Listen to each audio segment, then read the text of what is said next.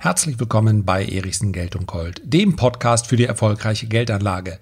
Ein Crash tut weh. Egal ob Profi oder Privatanleger, ein Crash hinterlässt seine Spuren im Depot. Ich möchte in der heutigen Episode darüber sprechen, wie ich mit den Crash-Bewegungen umgegangen bin, die ich erlebt habe in den letzten 25 Jahren und was ich jedem empfehlen würde, der sich auf so eine Art von Marktbewegung, die ja tatsächlich relativ selten vorkommt, der sich so ein klein wenig mental darauf vorbereiten möchte. Hört's euch an. Seit Mitte der 90er beschäftige ich mich nun mit der Börse und habe schon den ein oder anderen Crash über mich ergehen lassen müssen, beziehungsweise über mein Portfolio. Da war das Platzen der Dotcom-Blase im Jahr 2000. Die Finanzkrise hat im Jahr 2008 für einen Crash gesorgt. Und an den Corona-Crash kann sich wohl jeder erinnern im März dieses Jahres. Mein persönlicher Werdegang an der Börse, mein Interesse, vielleicht auch meine Absicht, mehr zu machen, begann aber mit einem ganz anderen Crash mit einem Crash, den außer mir kaum jemand mitbekommen hat.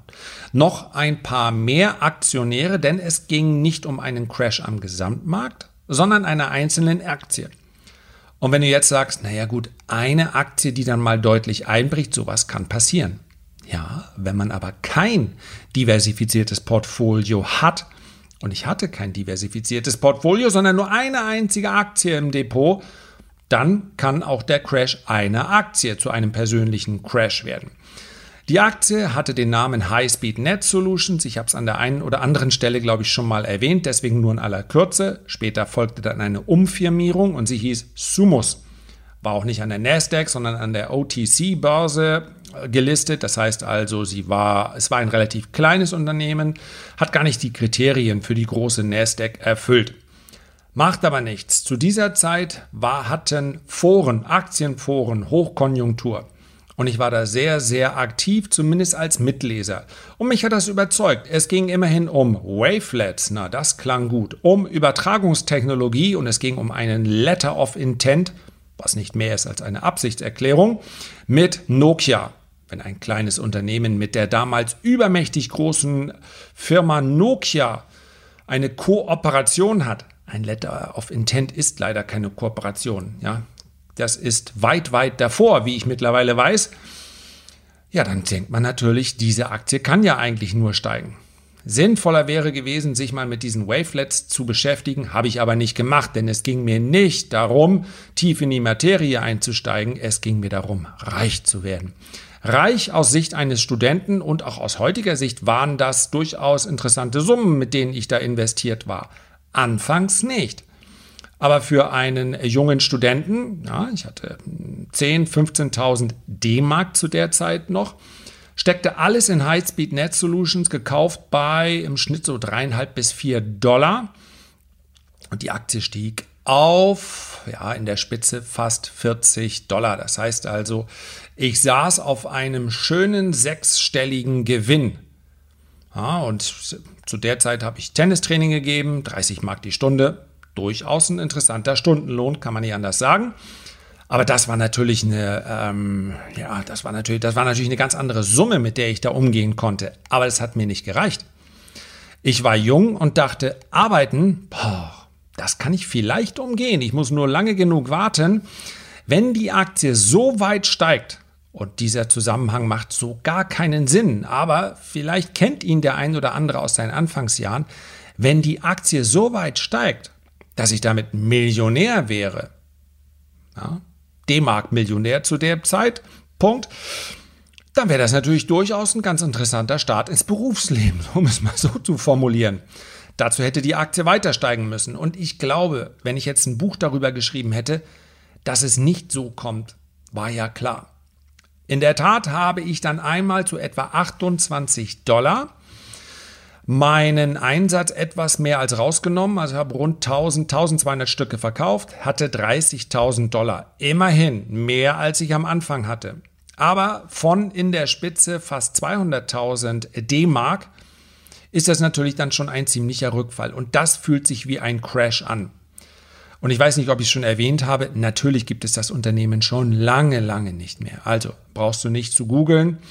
Ist vorbei, Ende aus. Wavelets haben sich zumindest in dem Bereich der Übertragungstechnologie nicht durchgesetzt oder irgendein anderer hat das Rennen gemacht.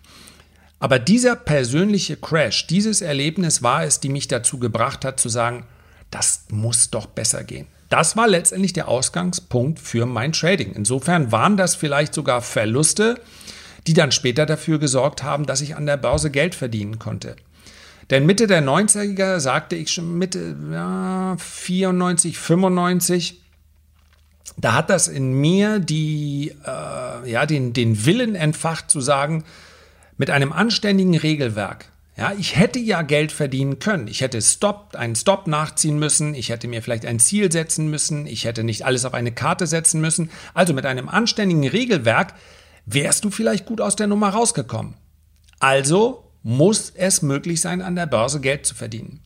Und dann kam eine Phase bis zur Dotcom-Blase, da habe ich an der Börse Geld verdient. Mein erstes Jahr, in dem ich Fulltime getradet habe, war 97, Mitte 97, 98 war dann das erste volle Jahr.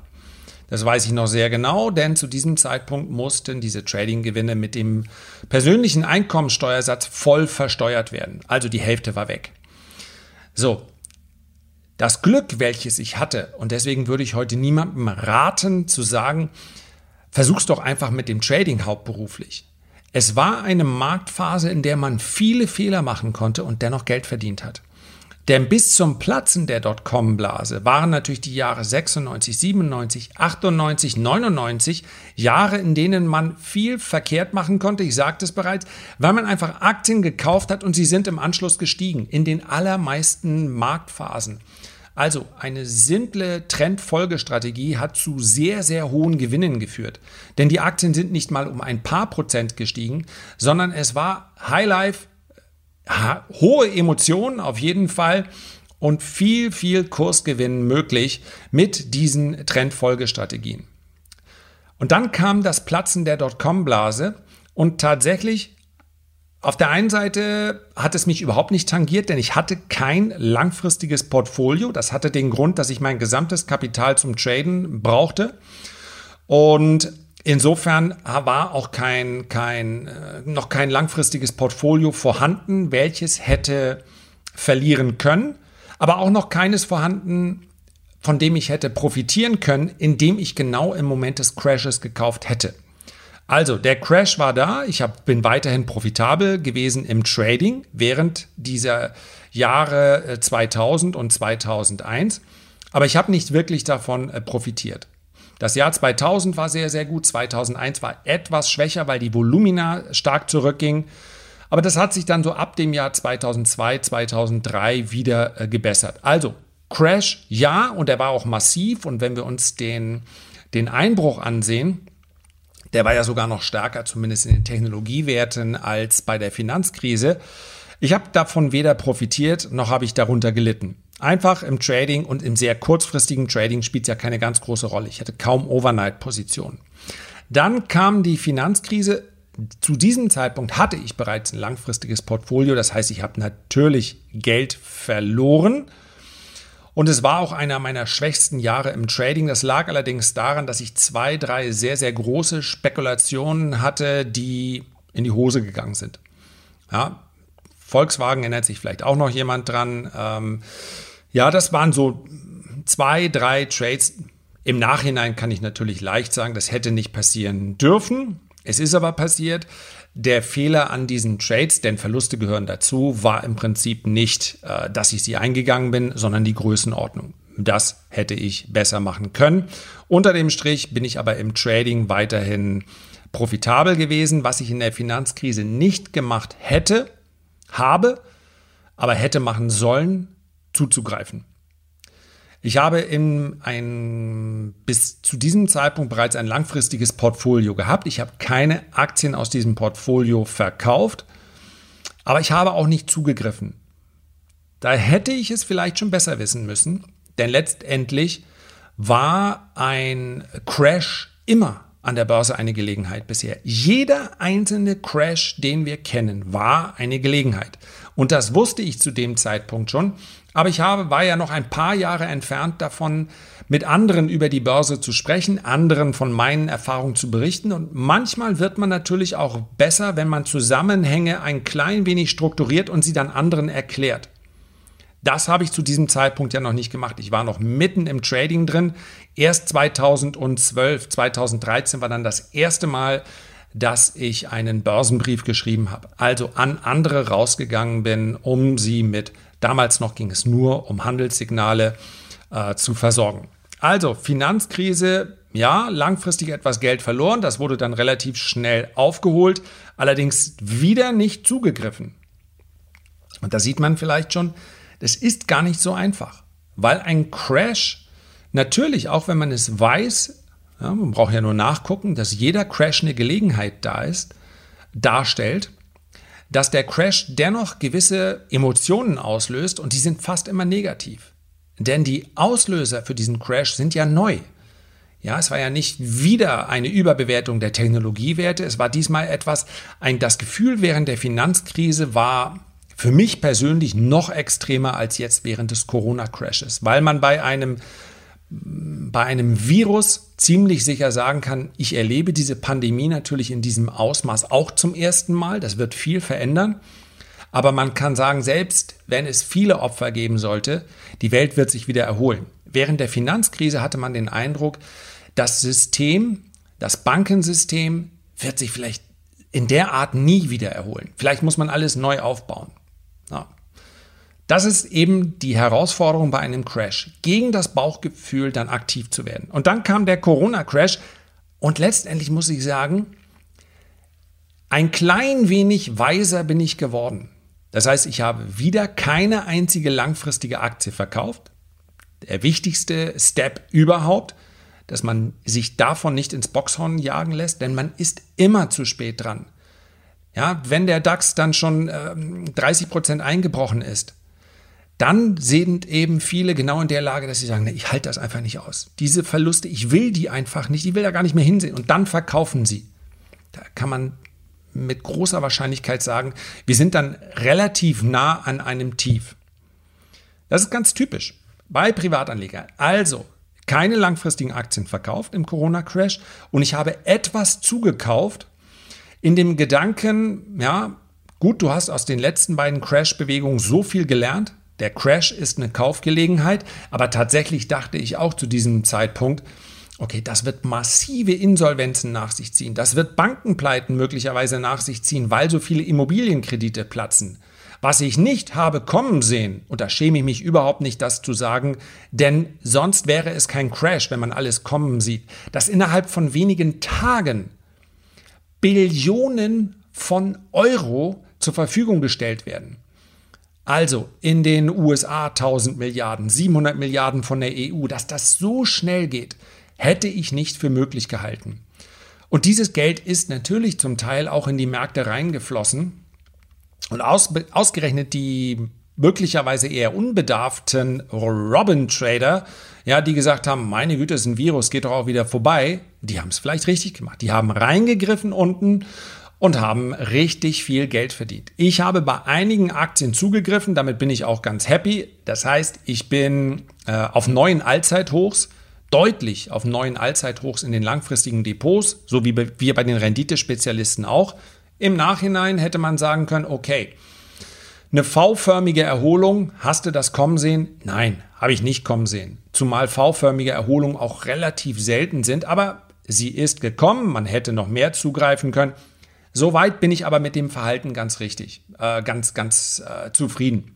Es hätte schlimmer kommen können und ich befürchte, der ein oder andere ähm, hat da mehr gelitten, weil er dachte, da kommt doch sicherlich noch was hinterher und dann kaufe ich meine Aktien billiger wieder zurück. Das ist etwas, was wir wirklich daraus lernen können. Wenn du langfristig investiert bist, dann bleib investiert und nutze Schwächephasen, um zuzukaufen. So. Und das wäre es im Prinzip auch. So sind meine Crash-Bewegungen abgelaufen und du wirst vielleicht jetzt denken, naja, da hätte ich jetzt gedacht, dass ein Experte das noch besser timen kann. Nee, in der langfristigen Geldanlage bemühe ich mich auch gar nicht so sehr um das Timing.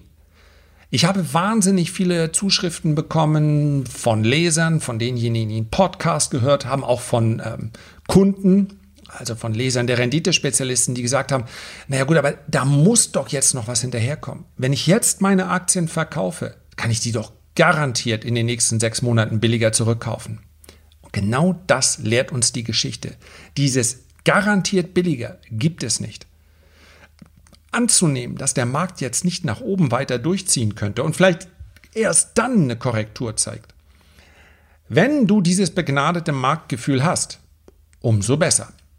Aber ich verspreche dir, es ist nur ganz, ganz wenigen vergönnt.